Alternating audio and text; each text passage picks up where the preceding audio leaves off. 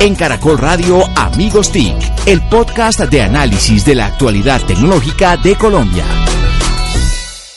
Hola, hola, ¿cómo están? Bienvenidos nuevamente a Amigos TIC, el podcast número uno de tecnología de apropiación de las TIC en nuestro país, en donde analizamos todo lo que está pasando, qué viene, eh, de qué manera todas estas iniciativas públicas y privadas van a permitir que Colombia sea un país más incluyente, más avanzado, eh, un país con mayor prosperidad gracias a las TIC.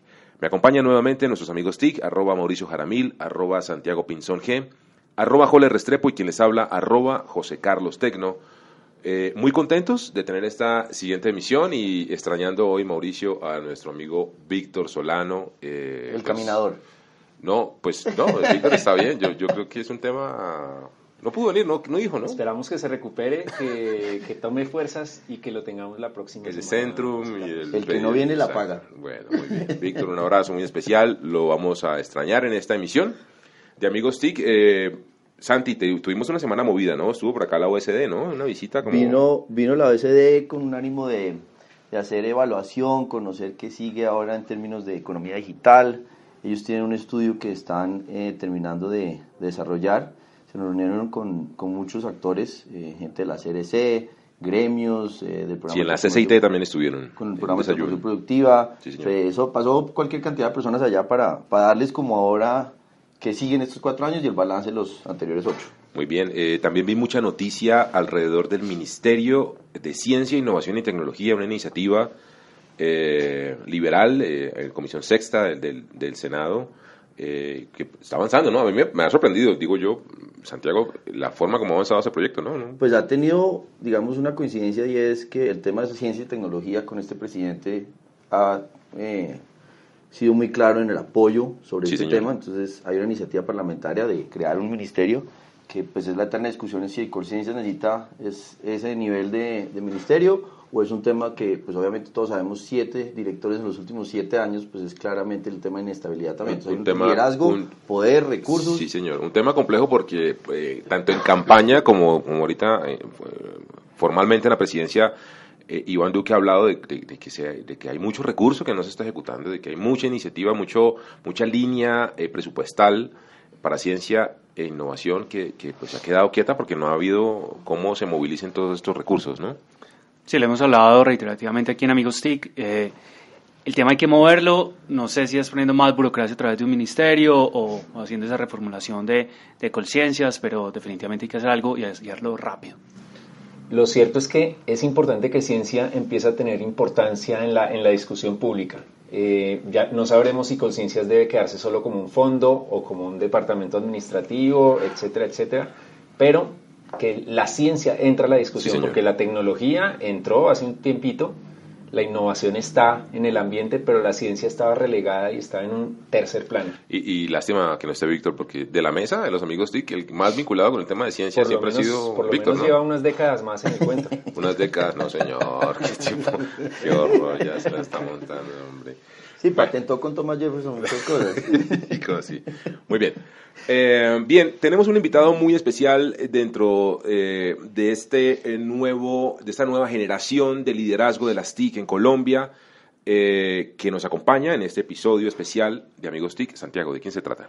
Tenemos a un ingeniero industrial de la Javeriana, especialista en empresas de telecomunicaciones, MBA de la Universidad de los Andes, una hoja de vida completamente exitosa, fue también egresado de Harvard del Executive Program, más de 20 años, y eso que tiene cara de pollo, eh, de sector público y privado, trabajó en Centroamérica. Emprendedor, ¿no? Emprendedor, ha trabajado en multinacionales, compañías colombianas, fue director, fue, perdón, estuvo en la Junta de la Cámara de Industria Digital de la ANDI, en FEDESOF, eh, cofundador y inversionista, eh, en fin, una gran persona, un gran amigo, un gran líder, eh, Víctor Manuel Muñoz Rodríguez. Víctor, muy bienvenido, amigos TIC. Buenos días, muchas gracias a ustedes por la invitación. Víctor, para quienes nos escuchan, eh, ha sido designado por el presidente Iván Duque en un cargo nuevo, en, una, en, una, en un reto nuevo que nos ha generado mucha esperanza aquí en Amigos TIC y lo hemos escuchado también en el sector, eh, en una alta consejería para la transformación digital del Estado. Espero no haberme equivocado, Víctor. Sí, para la innovación y la transformación digital. Exacto, son los dos nombres. Sí, señor. Para la innovación y la transformación digital. ¿De doble qué se trata? cargo y doble sueldo, ¿no? Aclaremos. No, no se la vaya a montar a los invitados. Do- doble cargo, un solo sueldo. y mucho trabajo. Y mucho Austeridad. Exactamente. Víctor, ¿de qué se trata esta alta consejería? Bueno, lo, lo- lo primero yo creo que es innegable eh, que la transformación digital está tocando todos los sectores. Cuando uno habla de transformación digital, hace algunos años siempre pensaba que era un tema de conectividad y está asociado básicamente al Ministerio TIC. Sin embargo, las tecnologías se han venido eh, apropiando en diferentes líneas. Cuando uno piensa en el sector salud, hay temas muy relevantes asociados a historia clínica, Sí, autorizaciones, a los procesos de auditoría, cuando habla uno en justicia, hay retos asociados al tema del expediente electrónico, asignación de tutelas por inteligencia artificial. Es decir, la transformación, la, la- la transformación digital es algo que llegó para transformar los diferentes sectores, tanto en lo público como en lo privado. Entonces, la filosofía de esta alta consejería, como es la filosofía de todas las altas consejerías, es facilitar el trabajo de los ministerios, en este caso en un foco específico, que es la innovación y la transformación digital. Es una promesa de campaña que se aterrizó. El presidente Duque, ¿se acuerda cuando lo tuvimos en Amigos TIC? Sí, señor. Visualizó que iba a crear ese espacio, es tener un espacio ordenado para la conversación a nivel de gabinete. Entonces la pregunta es, ¿cómo ha sido esas conversaciones iniciales con los ¿Le- le han ministros? copiado para- a los ministros, Para Víctor? entender este tema. Han copiado, digamos que, lo- que los ministros y la, y la generación, el equipo es un equipo muy técnico. Sí, señor. Los ministros conocen la bondad de la tecnología en los, te- los temas relacionados con eh, eficiencia operativa y transparencia. Los más interesados han sido ellos, los primeros que han pedido de revisemos temas en los que podemos trabajar de manera conjunta. Eh, ha sido un- un- un- unos primeros 39, 40 días ya de, de excelente trabajo. Víctor, en el área eh, de donde usted viene, que es el sector privado, eh, aceptar un reto de estos claramente lo hace uno por una única razón y es realmente dejar huella, ayudar a transformar este país. Cuando usted mira el, panorama global, ¿por dónde va a empezar? ¿Dónde están eh, esos puntos iniciales más críticos que usted diría, pucha, aquí me lo voy a meter de cabeza? Lo, lo primero que yo diría es que para poder hablar uno de transformación digital, tiene que hablar de la autopista, y la autopista es la interoperabilidad. Ajá. Entonces, de la mano de la ministra Constaín, la ministra TIC, eh, lo que hemos hecho es publicar los cuatro manuales. Ella, señor. yo creo que en, un- en una, en una sesión anterior con ustedes Sí, señor. lo mencionó y es, se publicaron cuatro manuales. Esto es un trabajo que viene de tiempo atrás, esto, esto hay que reconocerlo, y es, esto inició eh, con el equipo del ministerio anterior, donde se empezó a trabajar todo lo que era el concepto de interoperabilidad, el concepto de carpeta ciudadana, Sí, señor. eh, autenticación electrónica y lo que es política digital. Bajo esa, bajo esa premisa, lo que se está construyendo es la autopista y sobre esa autopista es que arranca el proceso de interacción. ¿Por qué es importante? Porque si usted quiere eh, compartir información, si usted quiere automatizar un proceso entre el sector salud, el sector justicia, el es importante que esa autopista y esos estándares estén definidos. Entonces, bajo esa premisa, eh, eso es el, ese es el primer foco en el que nos estamos eh, movilizando. Lo segundo tiene que ver con la utilización de eh, tecnologías emergentes. Sí. Y es cómo te- con tecnologías emergentes podemos hacer cambios disruptivos, porque uno puede moverse por el esquema tradicional, que es transformación incremental o transformación radical. Así es. Y en el tema de transformación radical, pues hay unas líneas de trabajo fuertes que están asociadas a cómo con Big Data vamos a combatir la evasión tributaria, Ajá. cómo vamos con inteligencia artificial trabajar los temas asociados a eh, lucha anticorrupción. Es decir, hay una serie de, de- de- de componentes, yo me diría por, como les mencioné, la autopista, que es como si fuera un tractor, donde vamos armando eh, la estructura para que el cambio sea, sea, sea, sea global. Sí. Y lo segundo, eh, lo que tiene que ver con las tecnologías emergentes, de cómo De hacemos cambios radicales. Esas, esas tecnologías emergentes, muy rápidamente, Víctor, tienen que ver con ese slide que presentó el presidente en Andicom, donde hay Sí, un mapa. que- hay, hay un mapa de diferentes tecnologías. Frente al tema de tecnologías, eh, yo soy el primero en no casarme con ninguna, porque eh, es suponer que puedo mencionar Garner y es cuando uno revisa eh, el. Hype Cycle de Garner, uno se da cuenta que hay unas tecnologías que nacen y mueren, que pueden ser muy prometedoras y en algún momento se desvanecen. Entonces, yo no me caso con ninguna tecnología en particular, pero digamos que sí hay unas tendencias de tecnología que en este momento podemos apropiar y que nos pueden ayudar a mejorar en términos reales lo que es el back office, que el back office es que el gobierno lo haga bien para que seamos más eficientes y seamos más productivos como sociedad. Ahí hay algunas por mencionar. Estamos en el tema de Machine Learning, inteligencia artificial, temas asociados a drones, eh, blockchain. Eh, bueno, digamos que hay una, una, cantidad. Víctor, eh, dentro de los aspectos, que, que, nombras, no está el de talento humano. Lo hablábamos antes, que los ministros están comprometidos pero luego, segundo nivel, viceministros, bueno, pero de ahí para abajo, sobre todo en, ministerios de justicia, agro y demás, ahí es donde empieza a ser bien difícil todo el proceso. Bueno, de hecho yo, eh, cuando hablamos, hablamos, digamos, como, como las iniciativas, pero a mí me gustaría hablar es de los componentes que tiene la transformación digital, donde claramente el talento humano juega un rol muy importante, y son cinco componentes, o por lo menos en esta fase previa de preconstrucción y de diálogo con los ministros y con el equipo del Plan Nacional de Desarrollo es, eh, hemos estado tomando cinco líneas de trabajo. La primera, que tiene que ver con un gobierno digital, y cuando hablo uno del gobierno digital habla de interoperabilidad, trámites, Así es. Eh, y lo que ya les mencioné. Lo segundo, tiene que ver con economía digital, y ya cuando me hablo de economía digital estoy hablando del sector privado, y es toda esta activación desde temas desde desregulación, hasta temas de incentivos para la creación de nuevas tecnologías en temas básicos como automatización. La automatización nos va a ser más competitivo y es lo que nos va a permitir entrar en la cuarta revolución industrial. El tercero es talento humano. Y talento humano tiene muchas capas. Está desde la capa de educación de los niños que están en la fase primaria, donde pues ustedes han sido uno de los, de los sponsors de todo el tema de Code for Kids, donde pues es un diálogo que ya empezamos a tener con el Ministerio de Educación, donde está también todo lo que tiene que ver con eh, la formación en STEM para lo que tiene que ver con eh, eh, secundaria.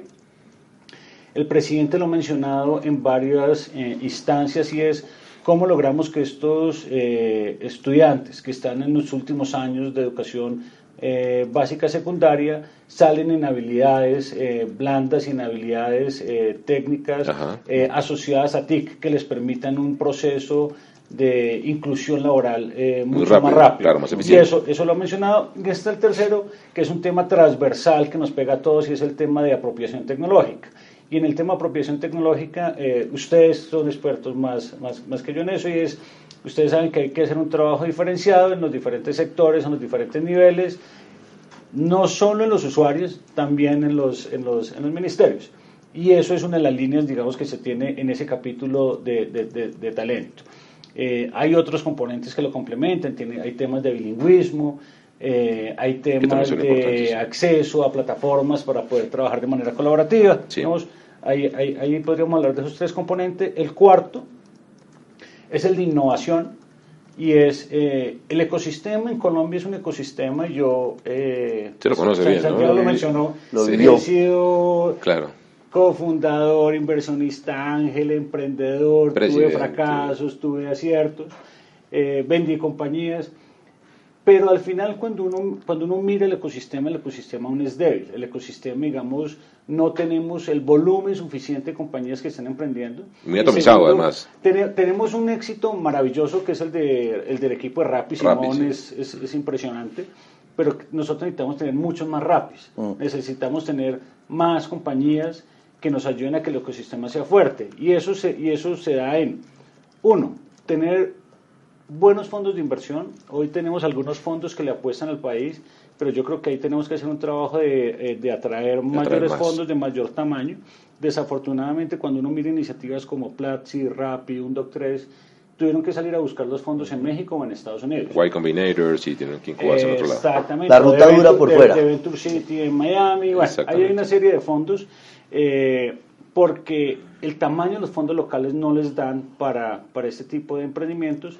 Y segundo, eh, está siendo más fácil mostrar las bondades de las startups colombianas en Estados Unidos que en Colombia mismo. Eh, digamos que aún seguimos haciendo la valoración tradicional de vida y flujo de caja mm. a una startup, lo cual pues no tiene mucho sentido.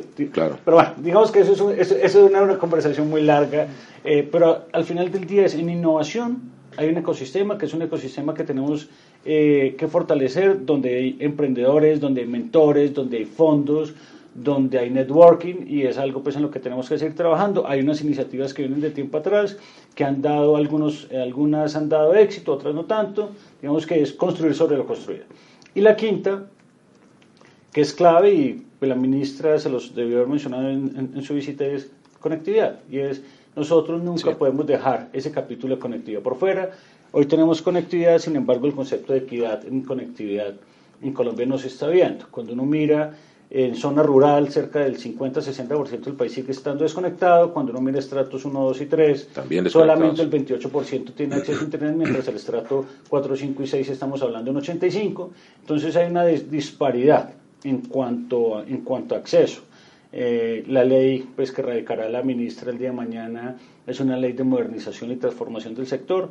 Eh, la inversión TIC viene cayendo, la inversión en, telecomunicaciones viene cayendo a tasas preocupantes en los últimos tres años y lo que se está procurando con esta nueva ley es reactivar la inversión en el sector. Esto fácilmente es una de las herramientas más fuertes que se tiene para el programa de reactivación económica porque eh, sin chiviar el texto se, se, se, se dará, digamos, incentivos a que esta inversión privada se dé. Eh, el presidente lo ha mencionado y es, miremos el caso de España, en los últimos 10 años España, los privados fueron los que hicieron las grandes inversiones y pasó de un rezago que tenía en la Unión Europea a hoy estar, digamos, en un, en un punto de avanzada. Vamos a seguir una estrategia similar. Hay unos temas de regulación, hay unos temas de articulación. Bien. es un proyecto muy interesante que mañana, 5 de la tarde, ya se lo podrán estar leyendo. Sí, ese es un tema interesante. Estamos en esta semana esperando ese, ese proyecto de ley y, bueno, se están viendo muchos. Ese es un mensaje muy fuerte porque cuando uno arranca como gobierno quiere cosas muy concretas al sector privado para que haga como choque, para que dé señales de startazo, por decirlo así, que esto el único sector que está generando una noticia así es este. Cuando usted mira los demás sectores de la economía, no están teniendo una señal tan positiva del gobierno, decir, le voy a dar algo muy concretico para que usted reaccione y una señal de mercado para que eso sea práctico. Después de todo lo que estamos hablando acá, y es que pues, ha, tenido, una realidad muy difícil de manejar el sector de telecomunicaciones. Así que si usted está en ese sector de las TIC, que si nos escucha, si es presidente, gerente, eh, director de alguna compañía de ese sector, eh, le va a tocar meterse la mano en el bolsillo porque el gobierno está poniendo un escenario de trabajo muy interesante. Lo que va a venir es que el sector responda ejecute, pero, eh, despliegue. Pero, yo lo diría de una manera diferente. Yo, no, diría que, hay que meterse la mano en el bolsillo porque no estamos hablando de gravámenes. Lo que estamos hablando es que se están generando condiciones para que el sector crezca y obviamente eh, será atractivo para los privados eh, invertir porque los retornos eh, siempre serán mayores. Y que vengan empresas de afuera también. Claro, esto es un tema que incentiva, esto es un tema que da estabilidad, mm. que incentiva la llegada de capital fresco, seguridad jurídica, que da certidumbre jurídica, que, orden institucional, que activa el ecosistema. Entonces, lo primero es, yo creo que esto es, un, es uno de esos temas donde difícilmente eh, se repite porque se logró un consenso y es cuando usted le pregunta a uno a los privados, a las telcos, eh, necesitan la ley, le pregunta a uno a las empresas de servicios asociados de valor agregado, quieren la ley, le preguntan a los congresistas, ¿están de acuerdo en que hay que hacer unas modificaciones?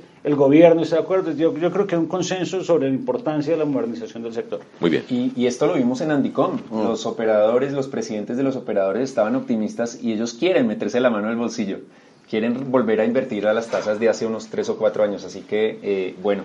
Víctor, pregunta. Cuando hablamos de que Colombia se va a transformar digitalmente, eh, Pensamos en dos cosas que ha mencionado el presidente, lo mencionó usted, evasión tributaria y corrupción. Sí. Ahí va a haber un cambio grande, Dios quiera, por fin la corrupción. Uy, sería eh, espectacular. En sus mínimas, mínimas, como diría cierto presidente. Expresidente que paz descanse. Eh, aparte de evasión tributaria y corrupción, ¿dónde habría un gran cambio disruptivo. No, digamos que hay, varios cambios. lo primero tiene que ver con los temas de trámites. el, ministro sí. es un aliado maravilloso en todas estas iniciativas y es pues hombre, se ha venido hablando de la, de la ventanilla única empresarial, pero la ventanilla única empresarial, empresarial 7 por 24 y es digital. Y aquí el tema es cómo los trámites son digitales, cómo la interacción es digital, cómo desde mi casa, y entonces cuando uno está hablando que yo ya puedo hacer un trámite de, a título de persona o a título de empresa desde mi casa, a través de obviamente las plataformas tecnológicas, qué implicaciones tiene esto en términos de costo. Y cuando yo pienso en costo, pienso en dos temas, uno, desplazamientos y dos, tiempo. Entonces, pues todo este tipo de, temas ayudan a lo que es productividad. Eh, lo segundo tiene que ver eh, con sectores como el de sector transporte. Es decir, es que es la posibilidad, es la, cada sector tiene una historia diferente y en cada sector hay posibilidad eh, de hacer activaciones a escalas importantes. Digamos que no dejaremos de hacerlo la parte de prototipos y pilotos, que eso es relevante, pero trabajaremos en eh, componentes que sean transversales, masivos y que le lleguen a la gente. De hecho, con el equipo de trámites, siempre lo que hemos hablado es, eh, pues está el número de 50.000 trámites, sin embargo, uno con 1.000 trámites hace el pareto del 95% de las transacciones. Entonces, el enfoque siempre va a ser en impacto. A mí, digamos, clave, clave, el tema de, trámites y asociado a competitividad, asociado al sector privado. Eso es un tema fundamental. Hay uno, le llama la atención y es como GovTech llega con el alto consejero a hacer una realidad, porque antes había iniciativas atomizadas y eso lo ve uno, pues claramente siguiendo ejemplos de lo que nació en Estonia, de lo que es finalmente aterrizarlo de manera práctica.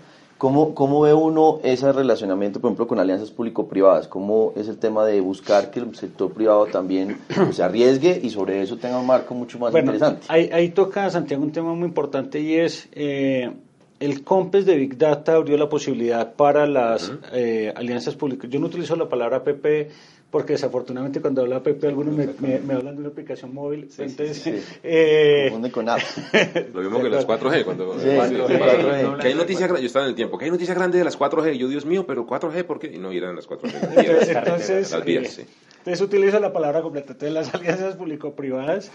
Eh, necesitamos un decreto para reglamentarlas, para dar como toda la certidumbre del marco. En eso ya estamos trabajando. Eh, yo esperaría, obviamente, pues esos temas tienen unos temas de revisión jurídica eh, importante, dado que pues tenemos que ser sólidos en lo, que se saque, pero yo esperaría que en los próximos días, máximo semanas, eh, ya estemos dando una noticia al respecto para eh, que por esta vía podamos pues trabajar temas de precisamente inversión de los privados mm. en, en, grandes proyectos de transformación digital del país.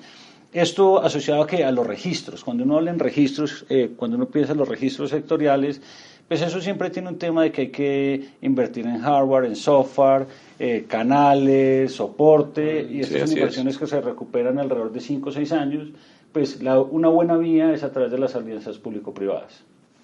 Eh, Víctor, ya que mencionamos APP, hay, digamos que cierto temor en el, en el sector sobre apps.co y otros programas de apoyo al emprendimiento, a la industria de contenidos digitales y demás, dado que se ha insistido mucho en que el MINTIC va a tener foco en conectividad. Entonces, ¿qué va a pasar con los otros programas que venía desarrollando el Ministerio?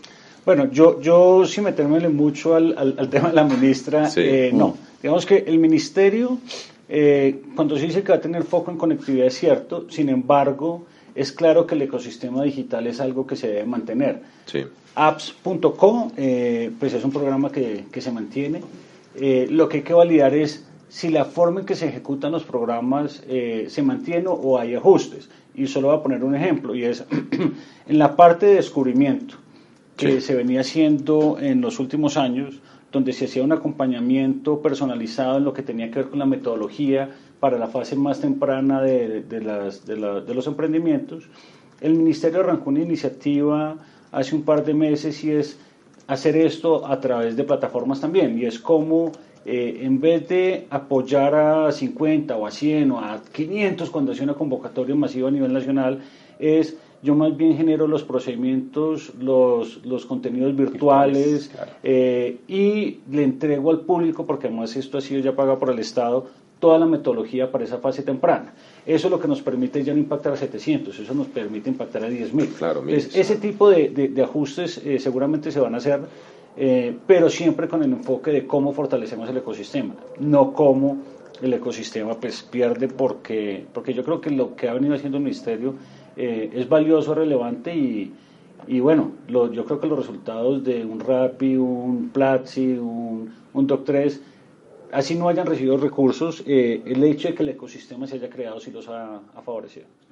Parte del ejercicio, eh, Víctor, de este podcast es poder contarle a nuestros oyentes ¿cómo se ven ellos reflejados? ¿Cómo se ven ellos impactados? ¿Qué beneficios, qué oportunidades podemos encontrar con, con, su, con su labor? Es decir, lo hemos hablado, por supuesto, a lo largo del podcast, pero si pudiésemos listar a usted como empresario le queremos contar que existen oportunidades de poder vincularse a esta nueva ola que se viene en la potenciación de OTIC a nivel del Estado. Eh, viene el Plan Nacional de Desarrollo, vienen muchas iniciativas donde los empresarios se pueden vincular. Claro, me, gusta que mencionó el Plan Nacional de Desarrollo, eso pues va a tener toda una estrategia que, se, que bueno, digamos que está lo, lo, lo que manda la ley frente a la manera en que se debe construir el plan. Eh, pero el presidente ha querido que convoquemos de manera masiva a los ciudadanos a que se vinculen a la construcción del mismo. Eh, yo espero que en un plazo máximo de dos semanas, dos semanas y media les pueda estar dando más detalles, pero estamos haciendo una construcción de una plataforma con todo un tema de activación en redes, donde va a permitir que las personas a través de eh, ideas y retos entren y aporten. Uno normalmente ve el plan eh, y lo ve algo como lejano, algo en lo que uno no tiene ningún tema de interacción. Pues bueno, parte de lo que vamos a hacer, obviamente, pues aquí estamos combinando todo el tema de plataformas, nos va a tocar meterle el tema de un motor de inteligencia artificial para poder hacer clasificación, esto cómo lo llevamos como insumos, porque es fundamental eh, eh, que los aportes de los ciudadanos, de los gremios, de los empresarios, pues lleguen al plan, que no sea siempre un grupo cerrado de expertos, sino eso es un tema que lo podemos hacer de manera masiva entonces ahí nos vamos a jugar bajo el concepto de co-creación. Qué bien. Y como les menciono, eh, pues aún estamos en temas de, afinamiento, esto es una estrategia conjunta donde la tecnología es un habilitador. Y pues ustedes son, son expertos en eso, ustedes saben que la tecnología en sí mismo no es un fin, sino servimos es como un, como un puente de habilitación para ayudar a resolver problemas. Pues desde aquí, desde Amigos TIC, le podemos ayudar con el numeral. Si quiere, lo, lo, creamos de una vez y empezamos a moverlo porque... un par de semanas, un, par, de, semanas. Bueno. Fíjese que, es que estaban pensando en lo que decía Víctor y cuando uno mira el documento del Banco Mundial, de dividendos digitales, hablan de que es un país emergente, un país en transición y un país de transformación digital. Y cuando habla de participación en procesos de formulación políticas, es un país de transformación digital. O sea, es aterrizar la idea teórica de documento a que un país que está en transformación digital realmente tiene procesos participativos de formulación de políticas y colaboración digital. El plan de desarrollo va a ser así. Entonces, avanzar rápidamente. Y ahora, y en eso pues tendremos que crear la metodología y crear, porque pues al final del día en eso uno tiene que ser muy responsable y es uno no puede abrir simplemente la puerta a participación, sino y qué viene después de la participación. Mm. Es decir, cómo hace el proceso de retroalimentación de la participación, cómo va a ser el tema, que pase efectivamente, que las ideas se, clasifiquen y aterricen. Eh, hay algunas iniciativas, eh, hay una plataforma inclusive open source que a mí me gusta mucho que se llama Consul, eh, que ha sido utilizada en diferentes ciudades en el mundo, donde la primera fase es esta participación, la segunda fase es cómo ya los ciudadanos juegan con los temas de presupuesto, porque también es importante entender que los presupuestos no son ilimitados. Entonces, cuando uno está jugando en priorización, entonces eh, es muy interesante ser copartícipe y entender las realidades que a veces eh, sufre la administración pública en términos de, de la restricción de recursos. Entonces, eh, como les mencionaba, vamos a construir una metodología para que esto no sea solo el único tema que se trae de manera eh, colaborativa, sino que cada vez más vayamos incluyéndonos en diferentes temas eh, donde la activación ciudadana es muy importante. Víctor, también pensando en nuestros oyentes así de a pie que quisieran solventar muchas dudas, ¿cómo funciona la alta consejería? Usted le reporta al presidente, está en los consejos de ministros,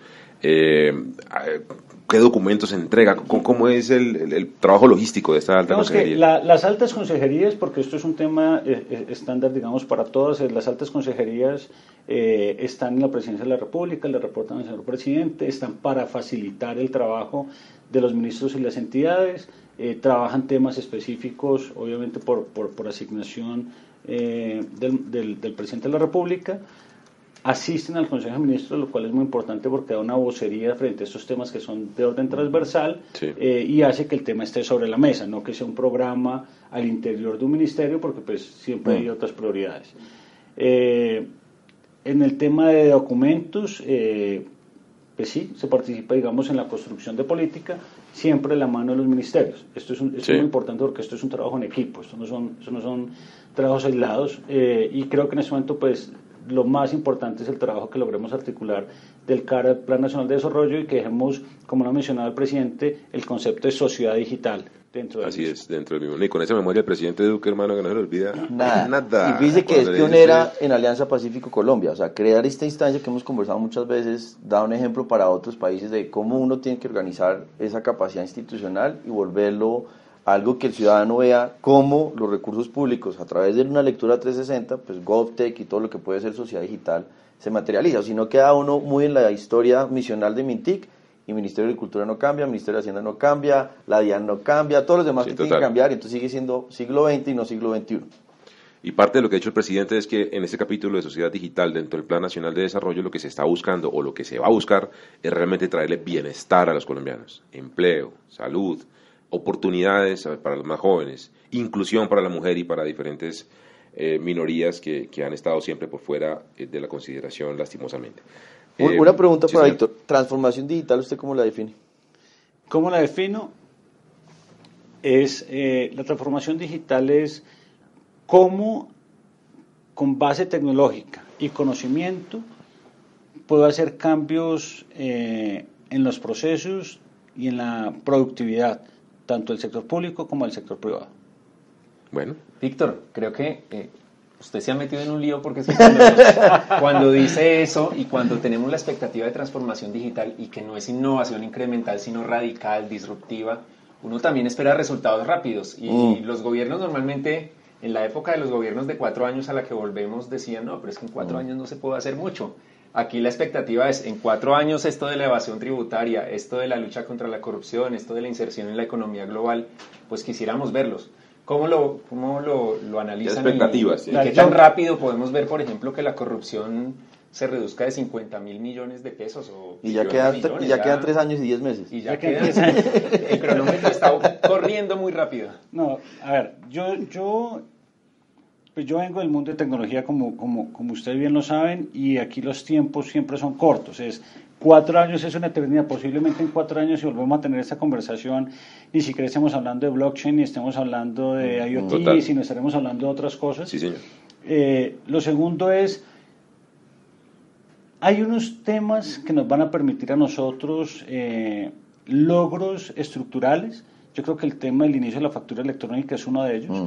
La factura electrónica, en estos días hablaba con, con alguien de la DIAN y me decía, pasamos de recibir 100.000 facturas al día a recibir un, un millón en, en, el, en, el, inicio, es decir, esto apenas está comenzando. Buenísimo. Eh, lo segundo, cuando les hablaba del tema de interoperabilidad, eso es un tema clave porque eso va a ser, y ya cuando uno se va a lo más puntual de los ministerios, que toda plataforma que se construya de sistemas de información asociadas a las entidades eh, tienen unos estándares para poder compartir información y cuando podemos empezar a compartir esa información empezamos a encontrar los huecos que hoy utiliza la gente para mm. temas de corrupción o para temas de evasión.